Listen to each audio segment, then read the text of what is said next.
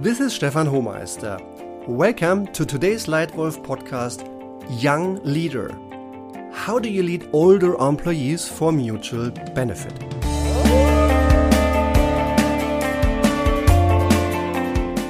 It's absolutely great to have you back here in the program. And you may recall from the others, the Leadwolf podcast is all about suggestions for good leadership. I'm sharing not the one and only truth, I'm sharing my perspective, my learning and my mistakes, and my experience from 30 years of practical leadership experience within three different companies, all the way from intern, when I had all the people above me in the hierarchy, to um, at last leading 12,000 people together with five colleagues. And I did some things right, I made some big mistakes, and I would like to share them with you so that you don't make my mistakes. Now, why this episode? Why having a Leadwolf podcast all about age, young leaders, and the question how to lead older employees? The reason is that I see more and more people having problems in their leadership roles or being thrown into bigger leadership roles unprepared. Particularly, young managers are often not well prepared for leading older employees. More and more, the clients we work with, and we worked with more than 60 companies over the last 10 years, have millennials in leadership positions. Very soon, a third of the workforce is millennials. And in more and more companies, rightly so, millennials are in leadership roles. Some lead employees who are perhaps at the age of their own parents which can lead to corresponding challenges. I think you know what I mean. Do you experience that as well? There are significant differences between generations. If I think about my father and the way leadership was executed and delivered in his generation, it was very different. It was top down. All decisions were taken at the top and were communicated downwards in form of instructions or approvals. Now, if I think about my two sons, completely different. And in today's world, leadership has changed from vertical top down to highly empowered groups and networks of people, with the leader being the person empowering, helping others, taking all the decisions. But that's more easily said than done because it's, it is a massive change when you have grown up in one world and you're leading in today's. So, this is just one example of the differences. And more specifically, when I think about the four startup companies that we are consulting, some wonderful people, average age of the organization below 30, average age of the CEOs between 30 and 35. And what do I observe? What do they want? What do they need? They have other expectations of professional life than me. They are a little bit more purpose driven. They expect more self determination. And they are living a speedier life. They expect also more speed. No wonder, because these guys are digital natives. And on the other hand, some of them also admit certain advantages of older people, like experience. Some of those young women and men admit, Stefan, I'm lacking some of the experience that people who I lead do have simply because they are older. And this experience sometimes help make better decisions. Now, but how do you know, you as a young, as a young manager, a young leader, how do you lead older employees in such a way that you both benefit from it? Here my three best tips for you. Tip number one balance expectations honestly and thoroughly. Expectations of each other are often unclear, sometimes very unclear. And I think that matters even more when there is such a large age difference between line manager and subordinate.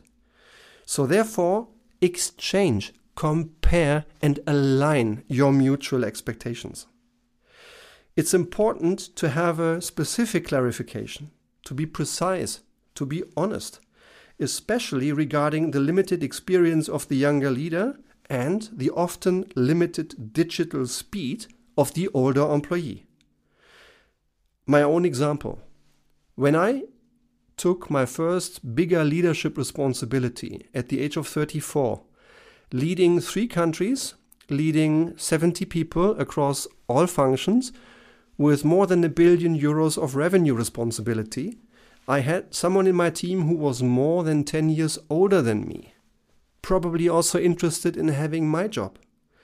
And I just quickly initiated an honest, appreciative conversation. We learned from both sides where we can complement each other. Yeah? We also clarified mutual expectations where I wanted him to lead, but where I also wanted him to accept in certain situations that in doubt, I would be the one making the final call if needed. Yeah? And it worked because we worked together for a long time. I think he enjoyed, and I do know that he delivered valuable contributions to our business. So, tip number one when you're a young leader and when you want to find out how to lead older employees well, tip number one balance expectations honestly and thoroughly. Tip number two value the other's experience. Just use the golden rule treat others the way you want to be treated. I am convinced the well educated people in your business, all of them have something valuable to contribute. That's why you hired them in the first place. Treat them the way you want to be treated. Another one is to also specifically understand the value the other person brings to the party. If you're the younger one, then you will probably be faster. If you're the older one, you might have experience that the younger people lack. And if we go back into the wolf territory, remember that in wolf packs with only young wolves, only one in five hunts is successful. Whereas in wolf packs with at least one older experienced animal, one in two hunts is successful. So a much higher success rate of hunting efforts and attempts if you have at least one animal in the pack that is older. So, back to this experience with my older subordinate. In hindsight, I'm grateful I had him in the team. I, I'm grateful he shared his view because, in one important case, he helped me avoid a mistake. He helped me make a much better business decision. So, tip number two value the other's experience.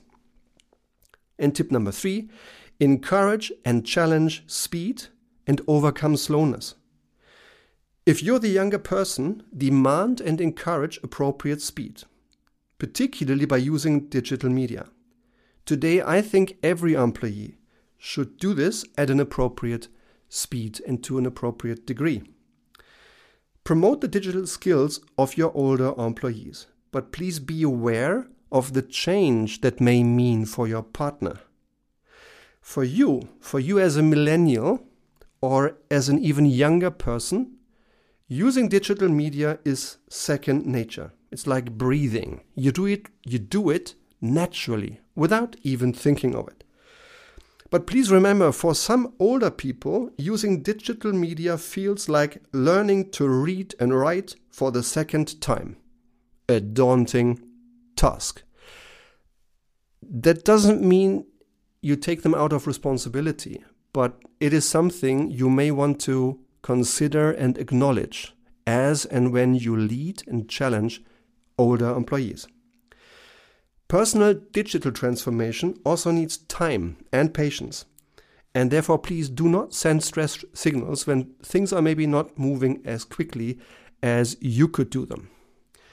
And in some situations, I think it's important to have patience. And like Mr. Döpfner, a very highly accomplished and highly reputed journalist here in Germany, once said, if you are in a hurry, make a detour. And I think that's particularly relevant when you, as a young leader, lead an older employee. In summary, my three best tips how you successfully lead, how you, as a young leader, successfully lead an older employee. One, balance expectations honestly and thoroughly. Two, value the other's experience. And three, encourage and challenge speed and overcome slowness. And at the end of today's podcast, I have a very special offer for you. For you as a Leadwolf podcast user, it's completely free. It's a completely free consultation talk call on the phone to start solve your biggest leadership problem.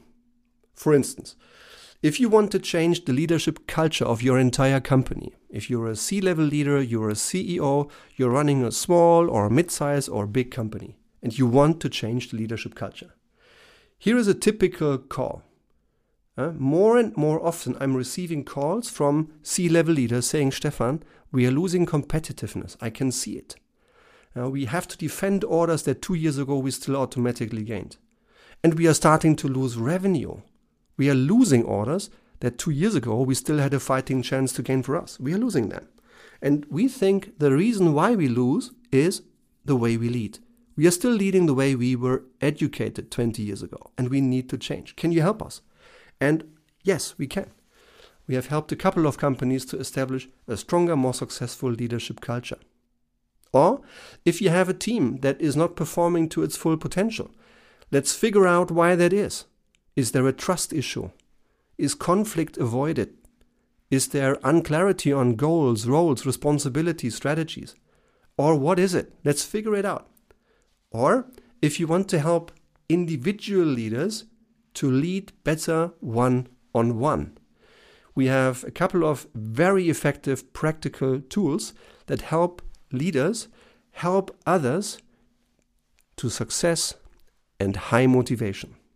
And if last you're interested in a executive individual leadership coaching, we also have that in our program and offer this repeatedly. If any of these rings a bell with you, please drop me a line, give me a call, and we start talking and start solving your biggest leadership problem on the phone. So that's it for today. I hope you enjoyed it. I thank you. If you want to continue listening to this Leadwolf podcast, please subscribe to it. Feel free to share a, a rating in iTunes. I would highly appreciate that. And if you have any open question that the podcast so far have not answered, please feel free to share it with me. Because maybe your question becomes the title of one of the next Leadwolf podcasts. Thank you very much for your attention. Your Leadwolf Stefan.